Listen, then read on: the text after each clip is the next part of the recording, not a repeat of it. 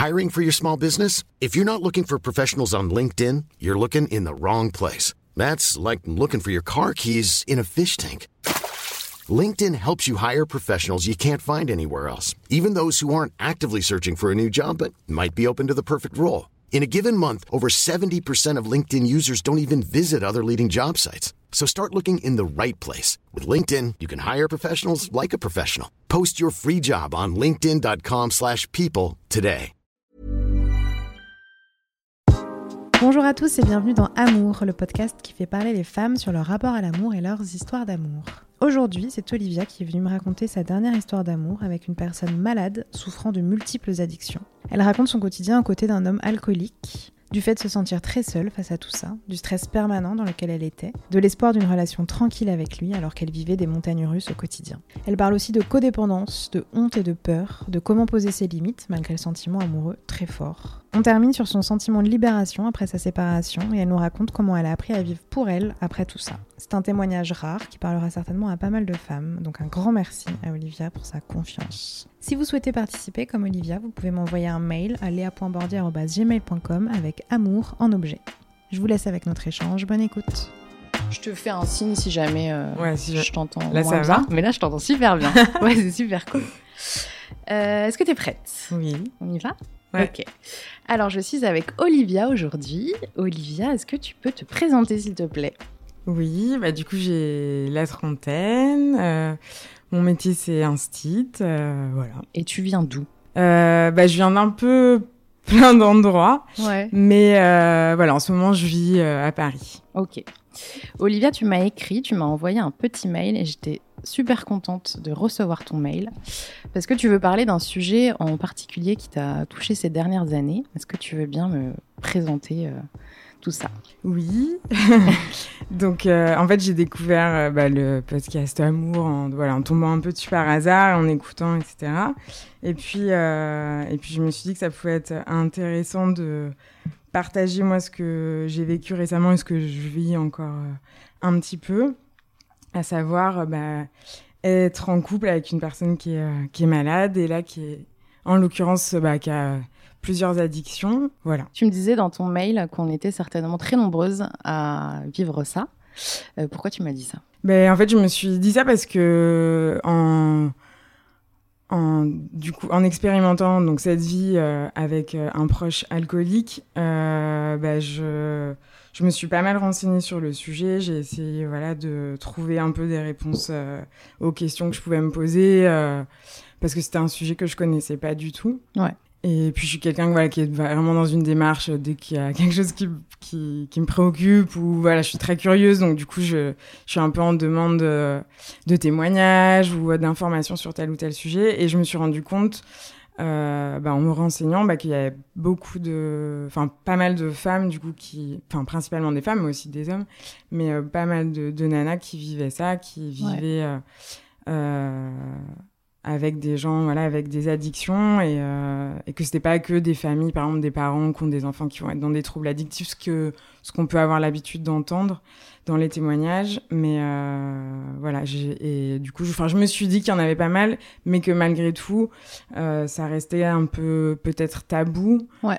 Ou que c'est difficile d'en parler et je me suis dit que moi j'avais envie d'en parler de témoigner parce que j'aurais voilà aimé aussi entendre quelqu'un bah, peut-être sur ce podcast ou sur un autre Ouais. mais raconter son histoire. Alors peut-être que, enfin, c'est sûrement pas la même histoire que tout le monde, mais bon, on a quand même des traits communs.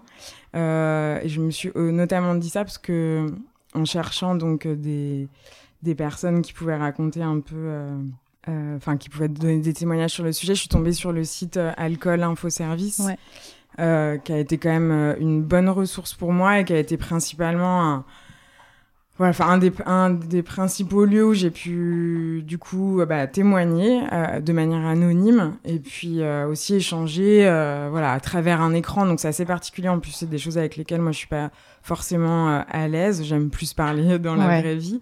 Mais euh, bon j'avais pas vraiment de choix et ça m'a vraiment fait du bien. Et c'est là aussi sur ce site où je me suis dit mais en fait euh, je suis pas toute seule. Alors déjà, je te remercie vraiment d'avoir fait cette démarche. Parce qu'en effet, je pense que ça va aider ou accompagner euh, pas mal de femmes.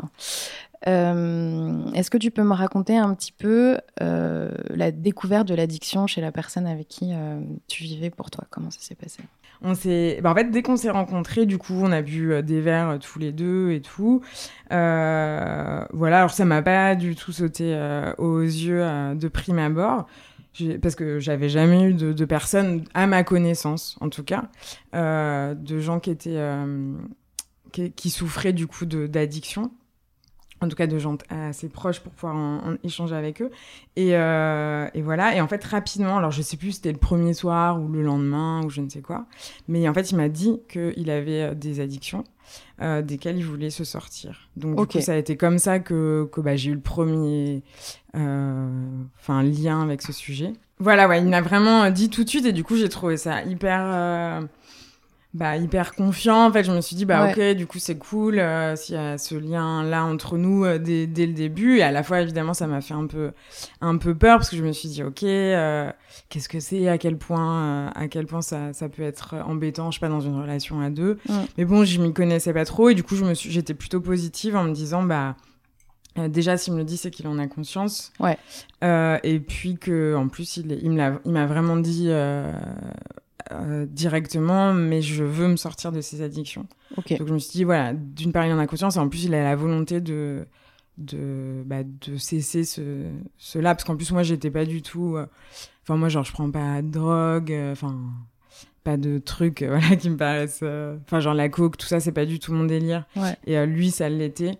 L'alcool, j'en consomme, mais j'ai sûrement eu ou, ou j'ai peut-être des petits problèmes avec, mais comme plein de gens, mais mais c'est pour moi ça pose pas un gros problème dans ma vie Euh, donc euh, donc voilà donc je m'y connaissais pas trop et je me suis dit ouais ça peut être un peu un peu embêtant puis c'est pas du tout voilà mon délire moi de de j'étais plus dans en mode euh, quand j'ai rencontré à faire des soirées tout le temps euh, euh, donc ça m'intéressait pas trop dans une relation de couple quoi donc euh, voilà mais c'est comme ça qui- que j'ai eu connaissance de ça et c'est ce qu'il m'a dit D'accord. Mm. Tu as compris assez rapidement, du coup, tu as vu assez rapidement, tu as eu affaire à ces addictions euh, rapidement après votre premier rendez-vous?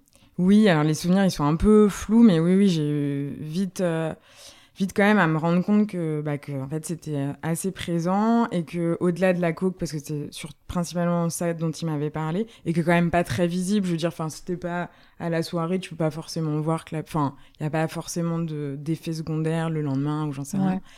En tout cas, c'est peu visible, mais par contre, je me suis vite rendu compte qu'il avait une grosse euh, addiction bah, à l'alcool. Et, euh, et que ça, pour le coup, bah, c'était euh, enfin, ouais, c'était très, très prégnant. Genre, euh, euh, enfin, voilà, il buvait. Enfin, dès que je le voyais, j'avais l'impression qu'il avait bu avant ou, euh, ou bah, quand on se voyait, il y avait toujours euh, de l'alcool. Voilà. Physiquement, tu le voyais Ou euh, c'est quelque chose qui te cachait ou qui le cachait? Euh, alors au début, j'ai pas le souvenir qu'il me le cachait trop, même si, euh, même si clairement je sais qu'il buvait avant qu'on qu'on se retrouve, mais je sais pas si c'était trop dans une démarche de de, de se cacher. Voilà, je, je- à ce moment-là, je savais pas trop, mais euh, mais ouais, vite je le je, je m'en rendais compte. Alors comme ouais, j'avoue que je me souviens plus exactement parce que ça date un petit peu, mais euh, ouais, peut-être dans sa manière de parler ou c'était juste une attitude. Puis en fait, après, je me suis un peu dit aussi que, en fait, je l'avais jamais vraiment trop vu euh, complètement sain, enfin, sain et complètement sobre. Ok. Voilà. Ça, du coup, tu lui en, tu lui en parlais? Euh, dès le début Tu parlais de ce problème euh, d'alcool et ce problème de drogue avec lui ou c'est quelque chose que tu mettais un peu de côté Tu profitais des bons moments euh, Comment ça se passait? Bah, au début, dans mes souvenirs, je, le mettais un peu de côté, même si, vu qu'il m'en avait parlé, bah, on pouvait quand même l'évoquer. euh. Oui, il y avait ce truc Voilà. un peu de confiance où tu Ouais, pouvais lui en parler, c'était c'était quand même pas un- caché, quoi. Ouais, c'était quand même un sujet qu'on pouvait évoquer, notamment par exemple, tu vois, s'il y avait, euh, je sais pas, des soirées où, euh, où voilà, il, pouvait se mettre dans un état un peu, enfin, où il allait pas être bien parce qu'il avait pris, par exemple, consommé des drogues ou des trucs comme ça. Là, bah, clairement, on en reparlait le lendemain, euh, mais je pense vraiment que j'en avais pas, j'avais pas conscience au début de, de l'ampleur du problème.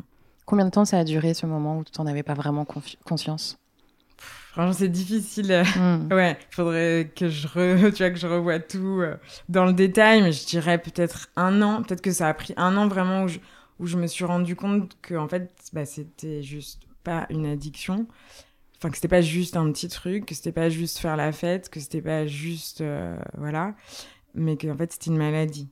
Et ça, euh, clairement, déjà de prendre conscience que c'était une maladie. Enfin, j'en ai pas pris conscience toute seule. Bah, c'est en me renseignant, en fait, en allant sur les, voilà, sur Internet, euh, chercher euh, des, des, pistes. Alors, je sais pas ce qui, je sais plus quel a été le déclic ou quel a été le, ce qui m'a fait vraiment tilt où je me suis dit, bah là, en fait, c'est pas juste, juste un petit truc. Mais voilà. Et là, je me suis rendu compte qu'en fait, voilà, c'était un problème, enfin, un problème. C'était quelque chose qui hmm. était gros. C'était pas, et que, bah, ok, il m'avait dit qu'il voulait arrêter mais que pour le moment, il n'arrêtait pas. Et c'était quoi du coup? Donc dès le début, il t'a dit qu'il voulait s'en sortir. Mm. Euh, c'était quoi cette démarche pour s'en sortir? Est-ce qu'il en a finalement Est-ce qu'il a fait ces démarches? Bah, Au départ, il n'en avait pas. Euh, voilà, mais en tout cas, il me disait qu'il il avait envie d'arrêter et que du coup, bah, c'était peut-être aussi euh, sortir de, de, du milieu où il travaillait, des gens avec qui il avait l'habitude de, de traîner. Euh, voilà, c'était plus ça, sa première démarche. Mais il n'avait pas d'autres démarches de soins véritables. Et donc, euh, vite, quand même, ça s'est posé justement ce sujet-là où je lui ai dit, mais ok, tu veux t'en sortir et tout. Mais voilà, quelles sont les démarches euh, voilà, concrètes, quoi. Ouais, concrètes, tout à fait, que mm. tu pourrais mettre en place pour. Bah, pour viser cet objectif. Est-ce que toi, à ce moment-là, t'essayais de l'aider de trouver des solutions pour euh, qu'il aille mieux et pour qu'il s'en sorte? Ouais, vite. Vite, euh, je me suis mise dans cette position-là. J'avais pas du tout envie, évidemment. Je voulais pas du tout être dans ce genre de, de position en couple. Euh, voilà, dans mes précédentes relations, j'avais pu vivre déjà d'une certaine manière une position un peu d'aidante. Voilà, je voulais pas du tout retomber là-dedans.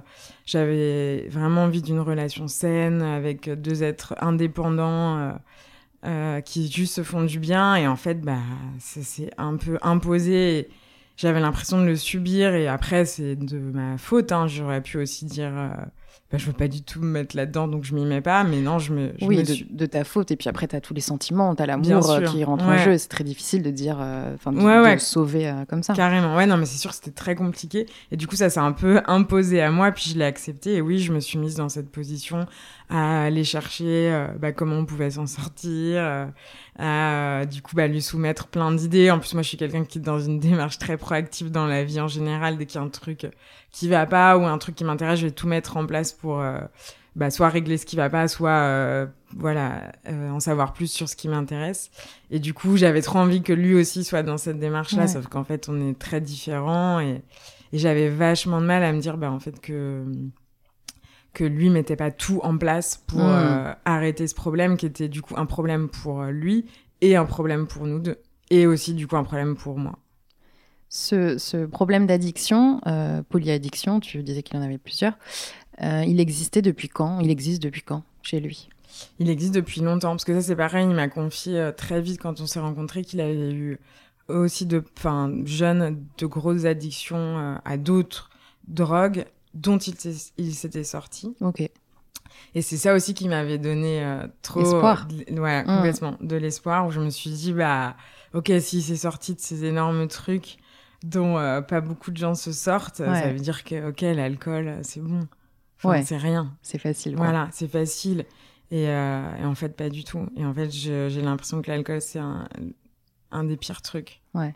Toi, euh, pendant ce temps-là, comment tu vis euh, les mois passent, les années passent. Comment tu vis la situation?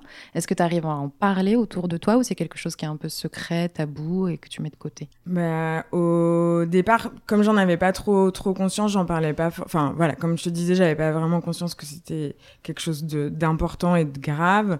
Euh, bah, du coup, j'en parlais pas forcément trop. Et puis, vite, quand, euh, quand ça, ça, a commencé à beaucoup me toucher, à beaucoup voilà, en fait, me mettre, me mettre en bad trip, quoi. Genre, c'était les mm. montagnes russes. Euh, le matin, ça allait parce qu'il était sobre. Et puis après, le soir, euh, il retombait. Enfin, voilà, il avait une crise ou, ou je ne sais quoi. Enfin, et du coup, il, prenait de la drogue. En fait, juste, ça me faisait péter un câble. Mm. Et, euh, et du coup, du coup, là, j'ai eu besoin de trop d'en parler. Et je suis quelqu'un qui parle assez facilement de ce que je vis et de mes sentiments. Donc j'en ai parlé assez rapidement à, quelques proches. Bon, je l'ai pas dit à tout le monde évidemment, parce que c'est pas un truc euh, quand même facile. Mm. Et du coup, j'en ai, j'ai commencé à en parler, euh, en tout cas à des très proches, et qui étaient un peu mes confidents. J'avais vachement besoin de d'évacuer. Ouais. Euh, et notamment sur ce truc des montagnes russes parce que et à la fois je culpabilisais enfin c'est pas que je culpabilisais mais je me sentais pas bien parce que je me disais mais ils vont être saoulés mes proches genre un jour je leur dis que tout va bien et le lendemain ça va pas. Mais ils sont jamais saoulés. Voilà ouais. Mais mais t'as cette sensation mais voilà j'avais cette sensation et, je, et aussi je, je voulais pas qu'ils aient une mauvaise image de lui. Oui. il y avait ça aussi. Euh, il le connaissait pas forcément bien mais je voulais enfin je voulais que, quand il le voit bah il l'aime bien et bah que oui, bien sûr. et que tout se passe bien et du coup, je voulais pas qu'ils aient une image biaisée. Euh, voilà, mais après, je leur disais, du coup, à, à ces proches-là avec qui j'en parlais, je disais, écoute, moi, je te raconte ça, mais c'est mon point de vue. Euh, je veux pas que ça, enfin, je veux que ça change rien sur le regard que tu peux avoir euh, sur lui. Euh, voilà, mais en tout cas, ça m'a fait énormément de bien de pouvoir en parler, de pas me sentir seule. Après, beaucoup, beaucoup de fois, je me suis sentie seule. Et je trouve que, je trouve que ça, c'est un trait de ce qu'on peut vivre. Mm. Quand on vit avec un proche alcoolique, euh, mais c'est vraiment, il y a trop de moments où, où même si j'ai ces proches-là avec qui je pouvais en parler, tout, bon, déjà, je peux pas leur en parler tout, tout le temps. temps. Enfin, ouais. voilà. Et, euh, et, vraiment, il y a trop, trop de moments où je me suis sentie vraiment très, très seule. Et très seule parce qu'en fait, il y a que moi qui, qui, qui voit, qui voit, mm. qui voit tout ce quotidien, qui voit tous ces changements. Euh, voilà, je suis la seule à savoir en fait. Enfin, la, lui aussi, mais bon, lui, de toute façon, il vit aussi les choses différemment. Mais je suis la seule à savoir. Et ça, ça m'a beaucoup, beaucoup pesé. Mm. Et, euh, et c'est vrai que j'aurais aimé, du coup, et je le trouvais un petit peu sur le site, l'alcool info service, mais j'aurais aimé euh, pouvoir avoir des nanas qui vivaient, euh, qui vivaient la même chose, euh, pouvoir en parler avec elles, en fait. Dans tes proches, tu veux dire, ou rencontrer des femmes euh... Ouais, pas forcément dans mes proches. Ouais. Bah, S'il y avait eu des proches, euh, carrément, mais euh, là, c'était pas le cas. Euh, mais ouais, des femmes, même voilà, que je connaissais pas, mais juste pouvoir en, en discuter et je sais pas, je trouvais se sentir moins seule en fait. Et puis peut-être se donner des tips un peu de comment tu fais pour aller mieux, parce qu'il y a ça aussi. Où quand je me suis renseignée sur le sujet, il y a vachement d'infos sur bah, comment sortir d'une addiction mais il y a très peu de choses sur comment vivre avec quelqu'un qui ouais. vit des addictions. Ou alors, voilà, il y a ce côté euh, quand t'es parent ou quand t'es euh, famille, mais quand t'es en couple, il y a quand même aussi Mm. d'autres choses qui se trament. Euh, C'est ce voilà. qu'on se disait tout à l'heure, euh, juste avant d'enregistrer, qu'il y avait beaucoup de choses euh, qui commençaient quand même à sortir sur le sujet de l'alcoolisme, de, des addictions, euh, des personnes concernées qui l'ont été, qui en sont sorties majoritairement, mais des proches, des proches et en effet des, des femmes d'alcooliques ou des femmes de, de drogués ou ce genre de choses, on, on, les entendait pas et il n'y avait pas de, il y avait pas de récit à ce sujet, donc c'est très bien que tu accepté, enfin que tu m'aies écrit pour participer parce que c'est il y a ce sentiment de se sentir euh, très seule et, et pas pas comprise. Carrément. Ouais, et je pense vraiment qu'il y a un truc à faire là-dessus et même sur euh, encore une fois sur ce site là, il y a plein de nanas qui en témoignent et qui disent Enfin, il faudrait qu'il y ait d'autres choses. Alors après, c'est comme sur tous les sujets de la société où il y a plein d'idées qui pourraient Oui. être mises en place. Et voilà, il y a un problème de sous, un problème de volonté aussi, enfin de choix. Et euh, mais c'est vrai qu'il y a vraiment beaucoup de choses à faire sur ce sujet. Et euh, c'est clair que c'est trop bien que que là le sujet de notamment bah, de sortir de l'alcool, d'arrêt de l'alcool euh, sorte. Il y a notamment le livre de Claire Touzard. Je sais pas Oui. si tu Ouais, je l'ai pas connais. lu, mais Ouais, sans alcool, ouais. Mm. qui a été euh, une, belle, euh, trop belle lecture. Enfin, moi j'ai adoré et ça m'a vraiment fait du bien. Euh, autant pour moi que aussi pour comprendre bah, ce que ce que lui pouvait vivre. Même si c'est un récit très particulier. Mais du coup, je trouve que ce genre de démarche, voilà, d'en parler, de dévoiler, et que ce soit plus un sujet tabou, faut que ce soit encouragé pour, Mm. euh, voilà, pour lever le voile là-dessus. Parce qu'en effet, je pense qu'il y a plein, plein de gens qui vivent ça et qui, et il y a encore tout ce truc de, elle, le- elle en parle très bien, Claire Touzard, mais de se dire, euh, bah, en fait, l'alcool, c'est festif, c'est Ouais, super, c'est machin. Et puis, si tu bois pas, du coup, t'es mal vu, enfin, ou c'est parce que t'es enceinte, ou j'en sais rien. C'est hyper réducteur. Et, et voilà, je pense qu'il y a vraiment beaucoup, ouais, beaucoup de choses à faire sur ce sujet. Mm. Ouais, c'est c'est pas considéré tant comme un problème ni une maladie en France, alors que c'est quand même quelque chose Complètement. qui euh, tue. Alors, j'ai pas du tout les, Ouais. les chiffres, mais il me semble que c'est quand même euh, très élevé. Complètement. Et, je- et voilà, à part les gens en fait qui sont touchés ou Ouais. les gens qui sont dans le milieu par exemple par leur travail, bah ouais, c'est très méconnu. Mm. Euh, pendant, pendant ces années, du coup, comment, comment ça se passait les montagnes russes? Comment tu peux e- expliquer ce sentiment de montagne russe avec lui? En gros, je sais pas, bah, enfin souvent, tu vois, le matin, euh, quand euh, voilà, bah, le matin, concrètement, il a pas bu, il y a, y a, pas de drogue possible et tout, et du coup, bah en fait, juste ça se passe trop bien parce qu'en fait, on s'entend très très bien euh, sur plein de sujets, on rigole énormément, et puis on a vraiment quelque chose, euh, on a un lien très fort Mm. qui s'est créé tout de suite quand on s'est rencontrés, comme un, bah, un coup de foudre, quoi. Mm. Donc du coup, bah voilà, ça se passe juste trop bien, enfin comme une vie entre guillemets de couple, on va dire. Euh, et du coup, c'est cool. Et puis je me dis ah bah c'est. Et puis là, il a des belles paroles à me dire ok aujourd'hui, euh, enfin aujourd'hui où là je suis dans une volonté bah de de prendre soin de moi. Je veux vraiment que ça s'arrête parce que ça nous fait souffrir, ça me fait souffrir, mais en plus ça nous bousille aussi et tout. Et tout. Donc il y avait souvent. Souvent, ouais, ça revenait souvent. Ouais, ouais, ouais, paroles. et souvent euh, voilà, il me disait, il me faisait des promesses en fait. Mais avec certainement euh, beaucoup de volonté quand ouais, même. ouais, carrément, en y croyant, ouais, bien sûr. Et moi, du coup, j'y croyais complètement. ouais. ouais. Et voilà. Et puis après, bah, au fur et à mesure, je te donne sur une journée, mais ça pouvait être par exemple sur une semaine. Mais Mm. genre, typiquement, sur une journée, ça- il pouvait me dire ça le matin. Et puis après, je sais pas, le, la journée, on va chacun faire, euh, on va chacun nos- à nos tafs ou quoi. Puis après, il, il rentre ou on se retrouve. Et là, je sens qu'il a bu. Ouais. Soit je le sens euh, au nez, soit je le vois, je le sens parce que physiquement, je le vois ou dans son élocution Mm. je l'entends. Et là, c'est. Bah là, tu vois, j'étais en haut de la montagne, entre guillemets. Enfin, c'était cool et tout. J'étais heureuse, j'avais de l'espoir, machin. Et là, clac, ça me brise le cœur. Ça me casse tout, en fait. Et là, c'est la grosse redescente. Et puis, t'es là et tu te dis, bah, ok, en fait, genre, je vais passer la soirée avec lui. Enfin, on- par exemple, si on vivait ensemble. Mm. En fait, juste là, je suis avec lui. Et en fait, il a bu, donc il est dans un autre état. Et puis, en fait, Mm. maintenant, c'est trop tard. Et il va falloir attendre le lendemain pour bah, qu'on puisse Pour en discuter. voilà qu'on puisse discuter pour que je puisse le retrouver lui et retrouver la personne que j'aime mais voilà et petit à petit ça ce truc là franchement ça se faisait quasiment tous les jours et tu vois par exemple il y avait- il y, a trop de moments où euh, je sais pas on avait des séjours euh, prévus tu vois des vacances ou une soirée ou un machin et qui ont été euh, ouais. bousillés Mm. Euh, en tout cas le par exemple les souvent c'était les départs en vacances tu vois Ok. genre qui devait être enfin pour moi c'est trop de trucs trop cool et tout on est trop content machin Ouais, plein d'espoir en plus. ça va Ouais, être voilà. super, ça va et là, on bien. part. Et il y a trop de fois où je me suis dit, mais en fait, euh, j'ai envie de te dire qu'on part plus. Parce que, genre, il était alcoolisé. Et puis, évidemment, avec l'alcool, mais peut-être qu'on va en parler par la suite, mais vient le mensonge qui Mm. prend une place énorme. Donc, euh, du coup, euh, plus du tout de confiance en l'autre. Et aussi un défaut de confiance en toi. hein. Clairement, ça, ça rejaillit sur soi. Et euh, voilà. Et c'était des mensonges, évidemment, constamment. Parce que dès que je lui disais, mais du coup, t'as bu, ce qui est une, je pense, une très mauvaise question quand t'es dans une position de d'accompagnant. Enfin, quand t'es ouais, proche d'un alcoolique, mais bon, en fait, juste ça sortait de moi. Je disais, mais là, c'est bon, t'as encore bu. Et il me disait évidemment non, alors que Ouais. si. et du coup, le lendemain, bah, souvent, quand il a, du coup, qu'il était de- redevenu sobre, il me disait, oui, je suis désolée. Bah oui, j'ai encore bu hier. Est-ce que tu le confrontais beaucoup ou pas?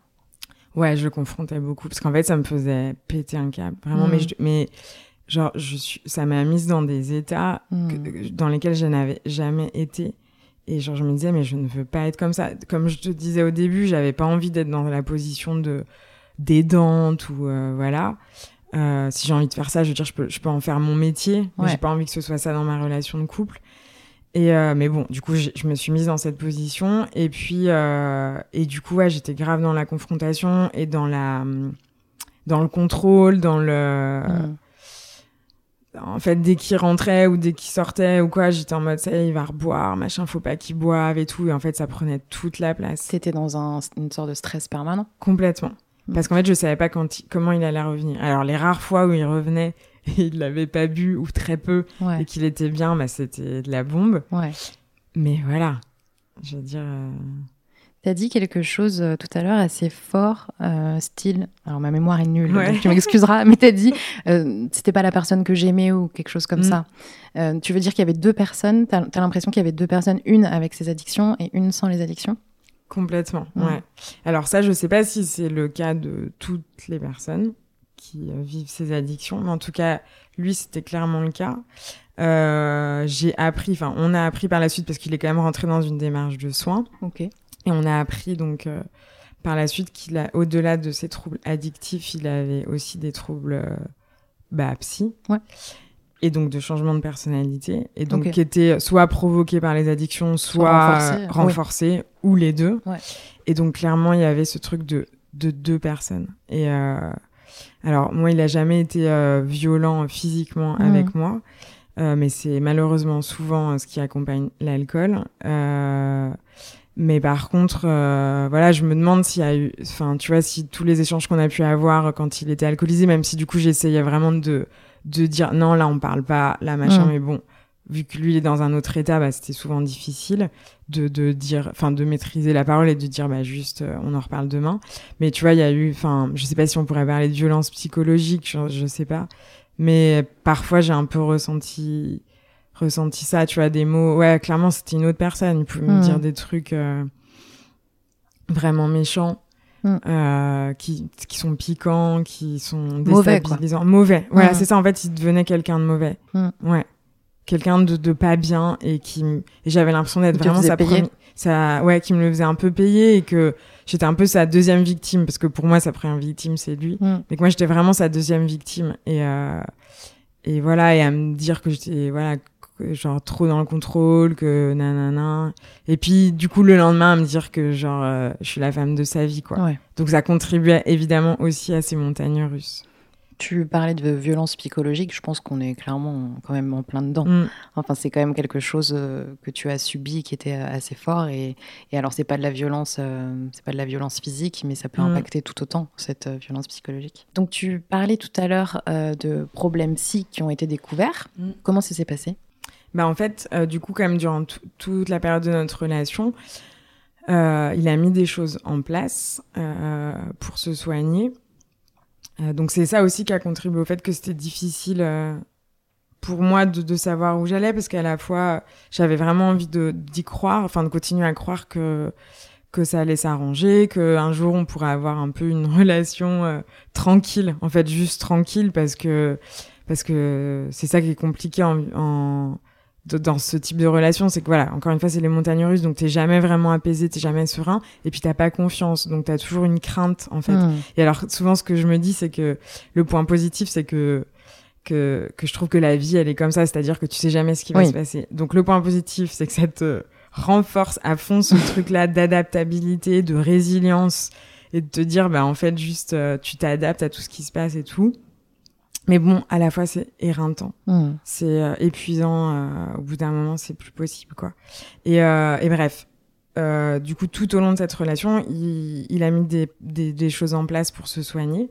Donc ce qui contribue à vraiment tout cet espoir. Ouais. et donc qui sont des choses super positives. Donc il est allé voir plusieurs personnes genre un, une hypnothérapeute. Bon ça par exemple c'était moi tu vois qui avait Ouais. fait la démarche évidemment voilà sans grand sans grand succès euh, il est allé voir. euh, Alors, du coup, on a contacté une XAPA. Une quoi? XAPA, c'est les centres euh, spécialisés dans les addictions. Ça pas. Ouais, Ah XAPA, ouais, c'est S-A-P-A. Et du coup, du coup, lui, il a pu voir quelqu'un là-bas et on voyait aussi quelqu'un tous les deux. Parce qu'il y a des gens. Euh, voilà, donc ça, c'est bon à savoir. C'est trop bien ça. Ouais, il y a des psys qui euh, accompagnent bah, les proches et qui Ok. qui approchent qui accompagnent pardon aussi les personnes qui sont euh, du coup touchées par euh, l'alcool ou d'autres addictions et tu as aussi un accompagnement de couple. Et ça veut dire que famille. lui allait voir quelqu'un et vous deux, c'était quelqu'un de différent c'était la même personne? Non, c'était quelqu'un de différent. Ok. Ouais. Donc nous on avait nos rendez-vous euh, voilà une fois par mois, une fois toutes les deux semaines avec cette psy qui était spécialisée et puis et puis voilà. Et après, ça ça a été vraiment par étapes, parce que du coup, il y a eu des phases, voilà. Donc, du coup, il y avait, ça allait un peu mieux. Puis après, il y avait des rechutes. Mm. Euh, tout ça. Au bout d'un moment, moi, avec la, la, la, la psy qu'on voyait, on a mis un terme à ce suivi parce que j'avais l'impression que c'était moi qui, encore une fois, qui impulsait le truc. Et souvent, elle me disait, ouais, j'en ai marre, j'ai pas envie d'aller, de faire le rendez-vous. Ouais. Genre, en fait, juste, ça me saoulait. Donc, euh, au bout d'un moment, on a arrêté. Et puis après, euh, il a vu quelqu'un d'autre. Il a aussi été dans un centre, enfin, dans, tu dans les hôpitaux, t'as des antennes spécialisées Oui. pour les addictions. Du coup, il a vu quelqu'un de spécialisé là-dedans qui lui a proposé un, d'être euh, hospitalisé, Mhm. ce qu'il a refusé. Et, euh, et puis après, il a, il a rencontré un psychiatre. Mhm. Donc ça, ça a été quand même un gros pas, parce que c'est vrai que euh, voir euh, un psychologue, euh, bah, c'est une super chose, mais quand même souvent euh, en lien avec ses addictions et tout. Et s'il y a d'autres troubles, bah clairement la psychiatrie, euh, c'est euh, un, bon pas. Hmm. Et donc, c'est le psychiatre qui a posé ce, enfin, plus ou moins ce diagnostic. Enfin, il y avait déjà eu ce truc-là avec le, le semblant là de de- d'hôpital et tout ça, mais c'est c'est cette personne-là, voilà, qui a, qui a posé ce. Et du coup, c'est un trouble de la personnalité? Euh, bah là, ce serait des, tu vois, troubles liés à la bi de type bipolarité. Voilà. Après, j'en sais pas vraiment plus. Ouais. Et je sais pas exactement ce qui s'est dit. Et puis, si c'est exactement ça, mais en tout cas, il y aurait quelque chose euh, de, de ce type. Ouais. Et comme on disait, c'est souvent euh, soit provoqué par les addictions, Ouais, soit amplifié avec les addictions, soit lié, en fait. ok. Euh, comment tu faisais, toi, pour tenir tout ce temps? Est-ce qu'il y, a eu- qu'il y a eu des moments où tu as eu envie euh, de tout lâcher et de le quitter? Oui, il y a eu pas mal de moments où j'avais envie de tout lâcher. Alors moi, j'écris beaucoup, donc du coup, je me confiais un peu sur euh, mon carnet et tout, et genre je me donnais un peu des, comme des deadlines. Je me disais bon, si j'ai fini ce carnet à la fin d'année, là, faut vraiment que je le quitte. Parce que j'ai pas du tout tenu. Voilà, des trucs un peu comme ça où je me disais, ok, en fait, parce que, euh, pareil, je sais pas si c'est lié euh, typiquement à moi ou si on est beaucoup, du coup, à le vivre, mais genre la question c'est où, est- où est la limite Ouais. Et je trouve que c'est hyper dur à poser en fait. Ouais. Parce que tu vois, tu as les trucs, euh, le sentiment amoureux, tous les espoirs que tu as. Aussi, tu, tu vois, moi quand j'ai pris conscience que c'était une maladie, bah, je me suis dit, mais en fait, il y est pour rien Il en souffre, ouais. voilà, il en souffre, je vais pas, je vais pas le lâcher en fait. Enfin, Mm. en fait, juste, euh, voilà. Euh, et du coup, ouais, il y a vraiment cette question de quand, enfin, quelle est ma limite? Mm. Et quand est-ce que j'en peux vraiment plus? Mais il y a vraiment beaucoup, beaucoup de fois où je me suis dit que j'en pouvais plus. Euh, franchement, quasiment tous les soirs où il y avait, euh, où je sentais, enfin, je voyais qu'il y avait une, une rechute, comme je peux, comme je les appelle. Mm. Je me disais, c'est, en fait, je n'en peux plus, Ouais. je, je veux plus vivre ça. Sauf que bah, le lendemain, paf, il était là, Ouais. machin, genre en mode, bah ouais, mais en fait, je l'aime. Enfin, Ouais. et en fait, j'ai trop envie que ça marche, j'ai trop envie de garder espoir, et voilà. Et donc, du coup, il y a eu beaucoup, beaucoup de fois où, euh, voilà, où je me suis dit, ouais, il faut que j'arrête, mais j'avais pas encore. euh, Enfin, j'y arrivais pas, je sais pas. Il y avait un truc qui, un peu qui me bloquait, et à la fois, je me disais, de toute façon, euh, ça viendra quand ça viendra. J'essayais de Ouais. ne pas trop me rajouter de pression Hmm. à tout ce que je vivais déjà et à me dire bah ok euh, chaque chose en son temps. Si enfin quand tu sentiras que vraiment tu tu tu n'en peux plus au point de, de partir ou de dire euh, faut qu'on stoppe Ouais. ça se fera et ça s'est fait du coup. Comment Ça ça, t'a impacté, toi, euh, concrètement, euh, quotidiennement? Dans, ta- dans ta vie professionnelle, dans ta vie, dans ta vie avec tes proches? Ouais. Bah au quotidien c'est que c'était un stress voilà quasiment un stress permanent. Donc j'étais pas très sereine. Alors j'essayais hein, de me détacher j'essayais de de prendre du recul et tout. Mais euh, mais c'était quand même il y avait des moments où j'y arrivais plus que d'autres. Mm. Pourquoi t'y arrivais plus, tu penses, dans ces moments? Bah soit parce que du coup lui allait mieux soit parce que je j'arrivais vraiment à, à prendre plus de recul à m'occuper plus de moi en fait. Ouais. voilà.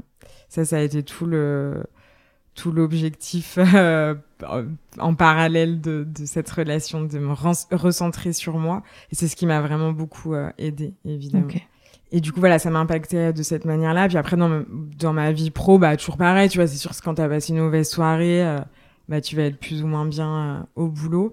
Et après, dans, dans les relations avec les proches, bah, ce qui était chiant, c'est que, bah, pareil, ce côté incertain, genre, on va faire une soirée, et en fait, s'il il boit et qu'il vrille, parce que je, Mm. je sais pas, juste, enfin, voilà, il, enfin, il vrille. Je dirais, s'il se met à, à, à être en bad trip, quoi, et à être Mm. mauvais, on va, on, on va dire ça bah en fait je vais passer une mauvaise soirée et ça c'est pareil j'arrivais pas à me détacher et me dire euh, en fait c'est lui c'est son histoire les gens ils pensent ce qu'ils veulent de lui et Mm. moi je suis moi et c'est mon histoire c'est vrai que je trouve que c'est un peu difficile euh, tu vois tu tu tu fais pas trop la part des choses et tu te dis ben enfin en fait on est un couple donc du coup les gens ils doivent un peu nous apprécier tous les deux enfin Ouais. et, euh, et je me sentais un peu responsable. J'avais honte parfois. Genre, par exemple, il y a une soirée euh, euh, où j'étais avec une copine et tout, on était trop calés toutes les deux, et là, il rentre, et il est pas bien, et moi, je le vois direct. Et ma pote, elle le voit pas forcément tout de suite, Mm. mais moi, je le vois direct, et du coup, direct, ça me met trop mal, en fait. Je sais Mm. pas, il y a comme, c'est comme si on appuyait sur un interrupteur, tu vois. Je passais une bonne soirée et tout, et clac, ça y est, ma soirée, elle est bousillée. Mais après, tu vois, avec le recul, je me dis, c'est moi aussi hein, qui m'imposait ça, enfin, en fait, qui, qui me Non, mais créait ça. T'avais pas le choix. Ouais, bah si, le choix c'était que juste, Ouais, enfin ouais. tu vois, je me dis ça aussi quand même, il y a Mm. aussi une, grosse part qui vient de moi, et du coup euh, voilà, et tout de suite voilà la soirée, euh, euh, pour moi elle était bousillée, et puis il, il commençait à, à, tu vois à nous parler, j'avais pas du tout envie, j'avais juste envie qu'il aille se coucher Ouais. et, que- et nous laisser tranquille en fait. Et en fait non, et du coup j'étais trop Ouais. mal avec euh, avec ma pote, enfin voilà ça a pu arriver quelques fois, et c'était trop chiant. Mais toi, tu le voyais, mais les autres le voyaient pas spécialement? Non, ouais, les- parce que Mm. des, du coup, avec certaines, euh, certaines personnes, j'en ai reparlé, tu vois, j'ai pu en reparler le lendemain ou par la suite. Et euh, elles ont pu voir un peu, mais pas, euh, pas forcément. Enfin, puis de toute façon, elles voyaient pas autant que moi, clairement. Hmm. Mais non, elles ont pas été trop impactées, mais elles m'ont dit, ouais, oui, il était un peu relou. Mais tu vois, elles ont pu se dire euh, que juste il est comme ça. Et genre, moi, j'avais juste envie de dire, enfin, je leur ai dit d'ailleurs, mais non, en Mm. fait, il est pas comme ça. Enfin, si, il peut être comme ça, mais en fait, c'est pas vraiment Ouais. lui, mais bon. C'est aussi lui, enfin, je sais pas. Je sais pas. T'avais la sensation d'être. T'avais la sensation d'être euh, entendue, d'être comprise par tes proches quand tu en parlais? D'une certaine manière, oui. Mhm. Euh, je- Franchement, ouais, j'avais. En tout cas, j'étais écoutée, j'ai été euh, euh, plutôt bien soutenue, mais malgré tout, euh, malgré tout, enfin, c'est comme dans tout- toutes les situations. euh, je savais qu'elle m'écoutait, que, que voilà, que, que les personnes étaient, étaient présentes, mais bon, tu restes toute seule avec le, Hmm. avec le problème et puis et puis j'avais j'aurais vraiment aimé pouvoir avoir des des nanas au-delà du coup du site internet là par Ouais. les messages qu'on s'envoyait j'aurais vraiment aimé pouvoir en parler euh, de vive voix Mm. parce que comme je te dis je me sentais vraiment très très seule Est-ce qu'à ce moment-là, tu allais voir un psy euh, Tu tu- essayais de trouver des moyens de te faire euh, écouter par des professionnels? Ouais bah du coup j'ai fait une euh, tentative bah pareil dans une XAPA enfin dans un XAPA pour voir un psy parce qu'en plus je me disais bah faut que je voie un psy mais quelqu'un qui connaisse un peu le sujet tu vois Mm. Euh, tout le monde n'est pas y est pas forcément familier Mm. du coup j'ai vu quelqu'un et genre bah l'expérience que j'en ai eue ça s'était super mal passé alors après je sais pas si c'était moi à ce moment-là ou la personne et tout mais j'ai vraiment passé un très mauvais moment enfin où je me souviens où j'ai fait que pleurer Merde. et où j'ai pas du tout eu le sentiment d'être soutenue alors que, euh, tu vois, déjà, quand on voyait la psy à deux, euh, j'avais l'impression que tout, tout, tout tournait autour de lui et de son problème. Et qu'en fait, moi, j'étais là, euh, mais que, enfin, voilà, j'étais en mode en retrait. J'avais l'impression d'être mise en retrait. Et, euh, et du coup, ça m'avait fait un peu le même effet avec la psy que j'avais vue seule. Et après, j'ai vu une psy, euh, euh, du coup, qui avait rien à voir avec le XAPA. Et ça m'a fait, ça m'a fait du bien. Mm. Ça n'a pas été révolutionnaire, mais par contre, ça m'a fait du bien. Et surtout, ça m'a, Bon, on a pas mal parlé de ma famille, de mon enfance et tout. Et du coup, il y a eu un peu des, des choses qui se sont, qui se sont éclairées un, petit- un petit peu. Ok. T'as compris certaines choses par rapport à cette relation-là, du coup. Ouais, un petit peu. Ça a été vraiment, je te dis, ça m'a mis un peu sur des pistes. Mais Ouais. il y a eu euh, notamment un sujet euh, autour de ce qu'on appelle la codépendance. Je sais pas si Ok. tu en as déjà entendu parler. C'est comme la dépendance affective ou c'est. C'est un, alors c'est un peu le style. Après, je voudrais pas déformer euh, les théories euh, psy et tout, mais euh, donc mieux vaut aller voir euh, les, les documents spécifiques. Mais en gros, c'est euh, le fait voilà d'être dépend, enfin d'être avec quelqu'un qui a des dépendances. Ouais. C'est ça la base. Et du coup de devenir dépendant de en fait de l'addiction, un peu de l'addiction de la personne sans, sans soi-même l'être, mais du coup être dépendant bah, de tu vois tout ce qu'il y a autour. Euh, et euh, finalement de s'oublier, de, de penser à la place de l'autre, enfin de, Mhm. tout- voilà, c'est un, un peu- en gros tout ça. Et euh, moi j'avais lu pas mal de choses sur le sujet, parce que dès que tu dis t'es proche d'un alcoolique, il y a tout de suite ce truc-là en mode warning. Et, euh, et je m'étais pas vraiment reconnue euh, dedans. Et quand je- et à un moment donné, ma psy, elle m'en avait parlé, et euh, elle m'avait dit de ce dont je me souviens. Alors après, peut-être que c'est moi qui ai transformé, mais elle m'avait dit ah non bah du coup vous êtes pas codépendante. Et si tu veux, j'avais vraiment évacué ce truc-là, parce que c'est vrai que je pense que comme ce que je lui racontais de ma vie et tout, comment j'imaginais le futur machin. Elle devait se dire bah ok la meuf elle est hyper indépendante elle a des projets pour elle parce que c'est vrai tu vois je lui disais bah en fait soit ma vie comment je la vois par la suite soit c'est avec lui mais soit c'est sans lui et puis je Mm. ferai plein d'autres trucs et j'ai envie de faire plein de trucs et c'est vrai voilà et euh, donc j'avais un peu évacué ce truc pour euh, pour euh, tout te dire j'ai enfin dans le détail du tout du moins j'ai lu euh, réinventer l'amour de Mona Chollet Ouais. que j'ai adoré. Mm. Vraiment trop, trop. ça m'a ça m'a fait réfléchir sur plein de trucs et puis euh, plein de trucs auxquels j'avais déjà pensé aussi et tout. Et dans son livre, à un moment donné, elle fait une toute petite référence à un livre qui s'appelle En finir avec la codépendance. De Melody Beatty, je crois. Ouais. Et, euh, et voilà. Et, je, et, elle dit ça. Et genre, elle, je crois qu'il y a un petit, tu vois, un petit astérix. Et elle dit, ce livre a un peu changé ma vie. Je me suis dit, bon, j'adore le livre de Mona Cholet, j'adore euh, le personnage, et c'est quand même, c'est, ça me fait, enfin voilà, ça me fait rappel ce mhm. sujet-là. Et du coup, bah, j'ai commandé le livre et je l'ai lu. Il m'a fait énormément de bien. Donc, euh, je le conseille. Euh, bon, il y a des choses avec lesquelles je suis en, pas en désaccord, mais un peu plus éloignée parce qu'elle parle de tout ce qui est euh, Alanon et elle-même en fait partie. Je pourrais t'en parler juste après. Euh, mais en tout cas, il m'a fait beaucoup de bien et surtout, bah d'après euh, parce qu'en fait en gros t'as le livre tu vois elle te raconte des trucs après t'as des petits exercices. D'accord. Et d'après tout ce que j'ai fait et de la lecture que j'en ai eu bah j'ai capté que bah en fait si j'étais sûrement grave dans la codépendance. En tout cas ouais. Et puis j'ai aussi donc fait des liens avec euh, mon histoire bah de mon enfance en fait et tout. Mhm. Et je me suis dit, mais en fait, si... et là, il y a eu plein de lumières qui se sont allumées, qui se sont éclairées, et je me suis dit, ok, en fait, euh, en fait, tout ça, c'est pas pour rien. Enfin, il y a des liens. Tu sais, souvent, on dit, bah oui, mais c'est, enfin, c'est lié à ce que t'as vécu et tout. Puis, des fois, tu te dis, bah ouais, mais non. Enfin, et puis, c'est vrai, tu vois, pas, quoi. Ouais, puis je me demande, bah, par exemple, la psy, elle me l'avait demandé, mais est-ce que vous avez des gens dans votre entourage qui sont dépendants et tout? Moi, j'étais là, bah non, enfin, comme ça, non. Et puis, en fait, tu vois, il y a eu des petites questions, des petits trucs où je me suis dit, bah, en fait, euh, en fait, il y a un truc. Quoi. Oui, ça se manifeste peut-être pas de la même manière, mais il y a quelque, chose. C'est mm. marrant que tu sois revenu dessus alors que la psy t'a confirmé que tu l'étais pas. En tout cas, t'as affirmé que tu l'étais pas. Et finalement, il suffit d'un petit truc de Mona Chollet et, tant mieux. trop. Bien. Ça, tu, tu as pu le lire pendant que tu étais avec lui ou c'est après euh, cette euh, relation? Bah pendant, c'était pendant et puis pendant le processus de séparation en gros. Ok. Ouais, mais ça m'a vraiment fait du bien. Enfin ouais. Puis encore une fois, bah, c'est un des rares témoignages sur, euh, enfin un des rares euh, ouais, euh, documents où tu as des témoignages dans lesquels tu peux te retrouver. Je sais pas, il y a un truc qui fait du bien. Ah, t'as des témoignages de personnes qui racontent. en fait, la nana, en gros, elle-même a été addicte. Celle qui écrit, elle est psychologue, du coup, est spécialisée dans les addictions. Et du coup, maintenant, elle est, voilà, elle accompagne soit des gens, enfin, je sais pas si elle le fait encore, mais en tout cas, elle a écrit sur le sujet et elle, elle cite certains témoignages. Ouais. Ok, trop mm. bien. Je mettrai euh, tous les, les liens euh, mm. en description. Euh, tu as fini par le quitter. Mm. comment ça s'est passé et quel a été finalement un peu le déclic pour cette séparation pour toi?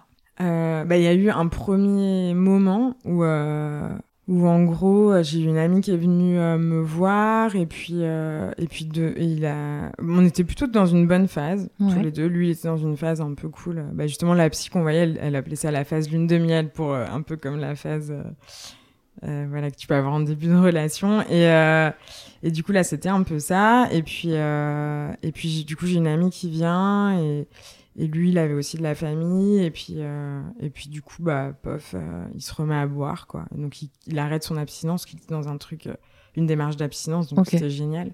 Et donc, du coup, il, coupe l'abstinence. Et là, je me dis, putain, c'est pas possible, quoi. Ça ça recommence. Et en fait, je me suis dit ça tellement de fois. Je sais hein, que le processus, il est long pour s'en sortir et tout. Et je sais que c'est très très difficile, mais bon, au bout d'un moment, hmm. voilà quoi. au bout de plusieurs années, t'en peux. Enfin, Juste, euh, la coupe, elle est pleine. Et là, du coup, ça a été un peu la coupe pleine. À me mm. dire, OK, et on avait un projet de voyage tous les deux, euh, quelques temps, enfin, quelques semaines après. Et là, j'ai dit non. OK, je pense que le fait que ma pote était là, je sais pas, elle était là, j'ai pu pleurer dans ses bras. Et du coup, je sais pas, il y a un moment où je me suis pas sentie, du coup, seule. Enfin, mm. j'étais seule et à la fois pas seule. Et je sais pas, il y a eu un truc. Et du coup, je, là, c'était trop. Et je sais pas, il y a eu aussi un, tu vois, un peu comme un échange de regards où je l'ai vu dans son autre personnalité. Ça m'a. J'ai dit. Ouais, je me suis dit, non, là, je dis stop, quoi. Ça me, ça me dégoûte, en fait. Enfin.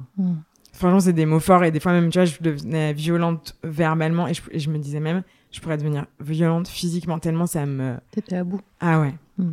Et du coup, euh, voilà, ça, ça a été le premier euh, déclencheur et euh, lui, il a très mal pris. Et pourtant, c'était quand même, on en parlait déjà beaucoup, hein, euh, que potentiellement on allait se séparer. Enfin, c'était pas du tout un truc de, de, nouveauté, parce que tu vois, on était déjà dans cette démarche d'essayer de que ça aille mieux en voyant la psy, blablabla. Il savait que ça me touchait beaucoup, et puis pour lui aussi, c'était difficile. Même lui me disait, bah des fois, j'ai pensé euh, à arrêter, parce qu'en effet, ça devenait un peu invivable. Enfin, hmm. enfin, il y avait trop de moments, un, un ouais, chiants pour, euh, ok, des moments positifs, mais qui devenaient du coup trop peu, quoi. Ouais. Et puis, euh, donc pour lui, ouais, ça a été un peu. Euh, enfin, voilà, il a été grave dans le refus, ça a été très difficile.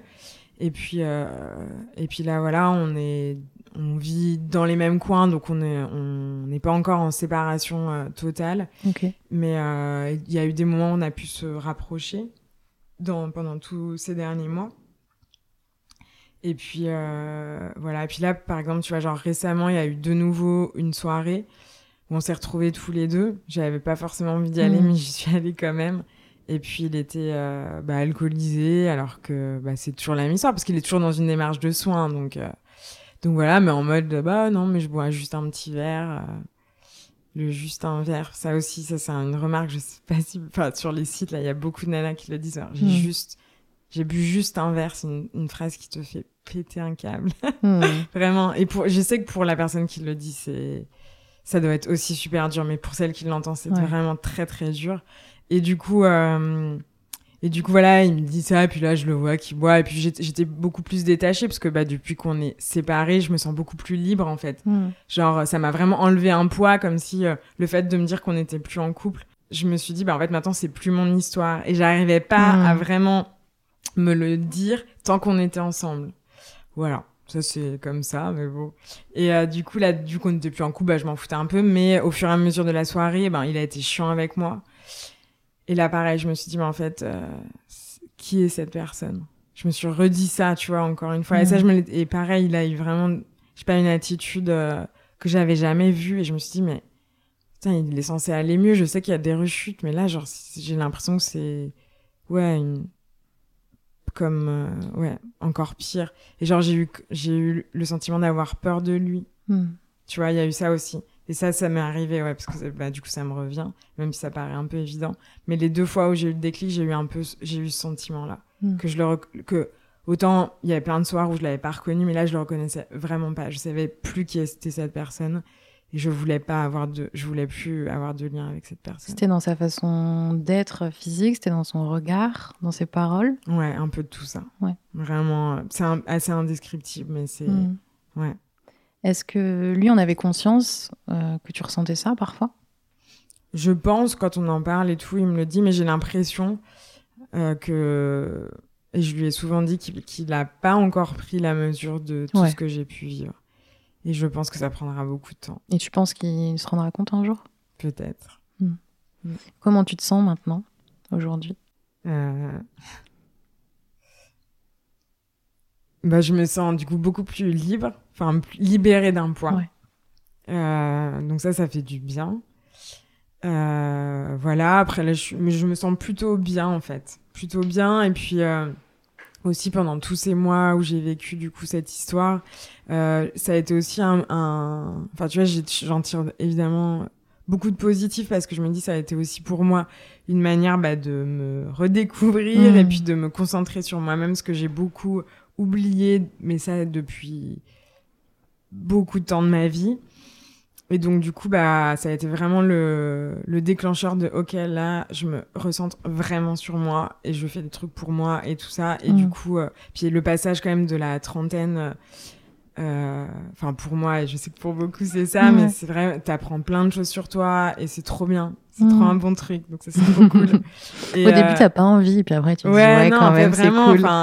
J'aurais aimé qu'on me dise, non, mais attends, tu vas voir, la trentaine, c'est de la mm. bombe et tout. Et c'est vrai. Et je pense qu'à 40 ans, enfin, il y a encore plein de caps qui, qui vont arriver. C'est trop cool. Mm. Et du coup, euh, bah, j'ai vécu ça en même temps de vivre cette histoire. Et du coup, et ça m'a, voilà, aidé euh, à me recentrer sur moi, tu vois, à faire des choses pour moi, à prendre du temps pour moi. Je, pense que si je devais donner, je sais pas, un conseil à des gens qui, qui vivent, ça, c'est vraiment se remettre, remettez-vous au centre de votre vie. Parce qu'il y a que vous qui enfin, c'est vous qui comptez en fait, mm. plus que tout. C'est pas les autres, c'est vraiment vous. Et, euh, et, ça, souvent, on a tendance à l'oublier. Et, euh, Et du coup, voilà, c'est prendre, prendre soin de soi. Mm. Et puis, euh, en faisant du. Moi, je sais que tu vois, c'est faire du sport au quotidien, c'est m'organiser des trucs pour moi, des trucs que je kiffe et tout. Voir les personnes que j'aime, avoir des projets pro aussi qui m'intéressent. voilà, mais en tout cas, faire des choses qui, qui nous plaisent à nous.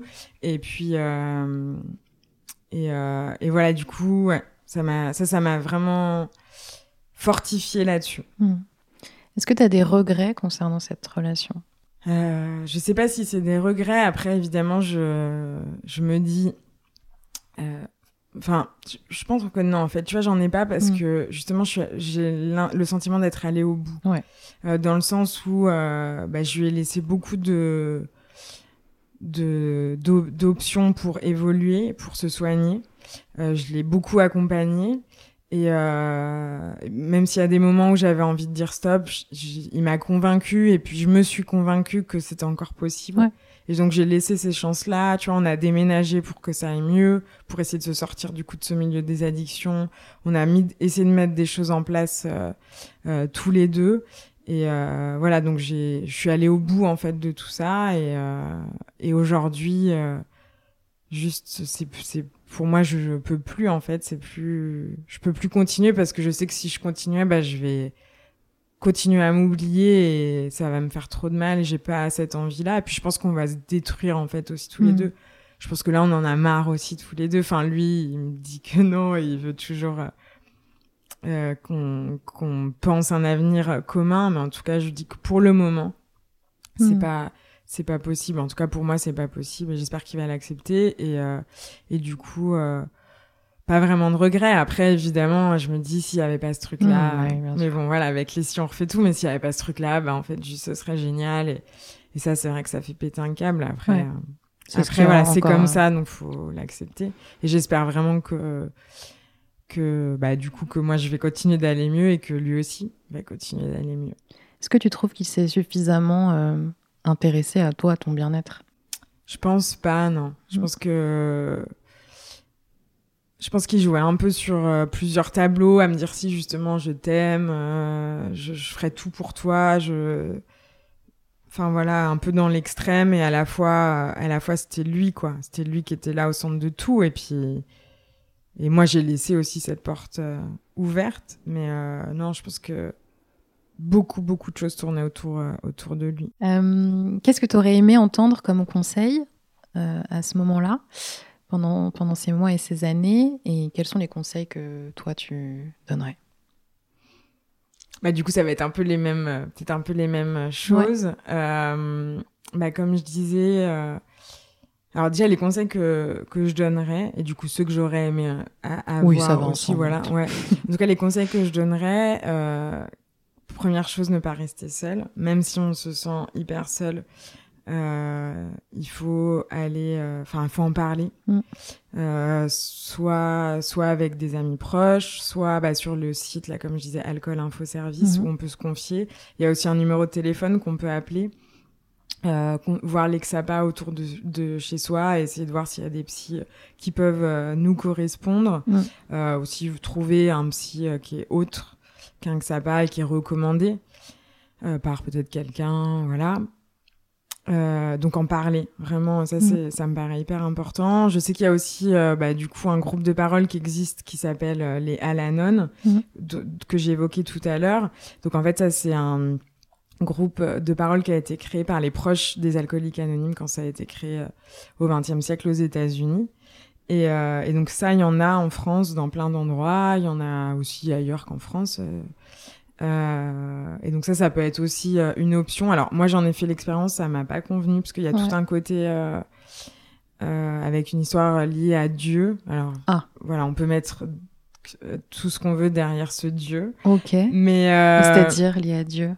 Bah il y a tout. C'est je pourrais pas te, trop Ouais. te dire, mais il y a tout un truc ouais avec un comment comment c'est dit une créa... pas une créature mais Hmm. Enfin bon, tout un truc, voilà, un peu, enfin, et qui pour nous, en tant que, tu vois, genre française, euh, qui sommes genre éle- élevés dans un truc hyper laïque, hyper raté, bah ça nous perturbe vachement, alors qu'aux Ok. États-Unis, c'était pas du tout Ah le oui, d'accord. Donc tu vois, il y a ce truc, euh, Et, et ça, c'est dans tous les, les rendez-vous comme ça, les groupes Ouais. comme ça. Donc Ah moi, ouais. c'est ça qui m'a vachement Bah déplu oui. parce que genre j'ai vraiment une euh, forte tête laïque et, et athée, mais euh, mais je pense que ça peut, ouais, mais je pense que ça peut quand même euh, correspondre. Enfin voilà, faut essayer, pourquoi pas.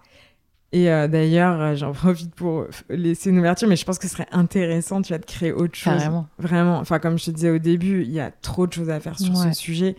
Et, euh, et justement, ce serait intéressant de créer autre chose pour les personnes qui peuvent pas forcément se retrouver dans, Mm.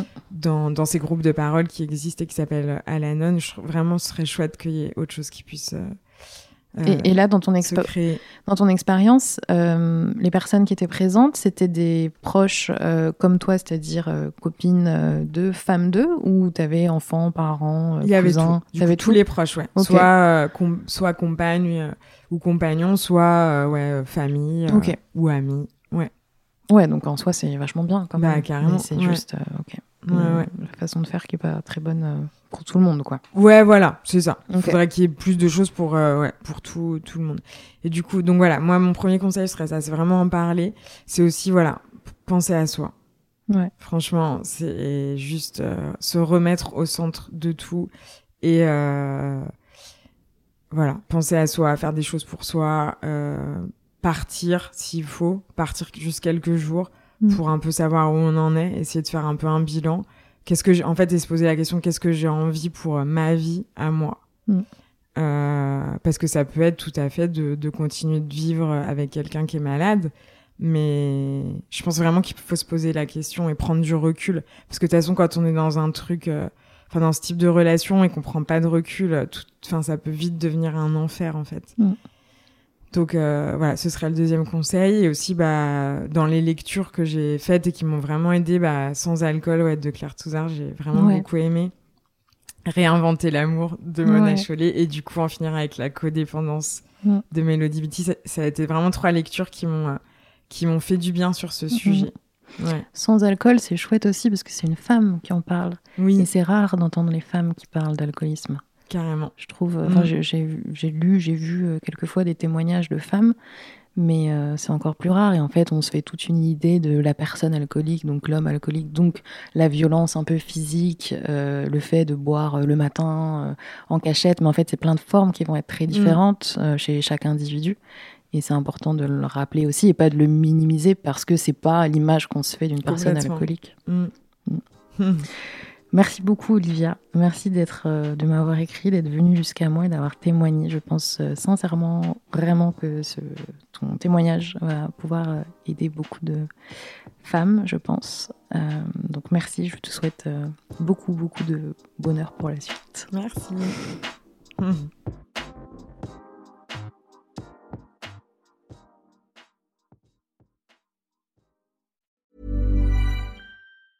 Summer's just around the corner, so give your body the care it deserves with Osea's best-selling Undaria algae body oil.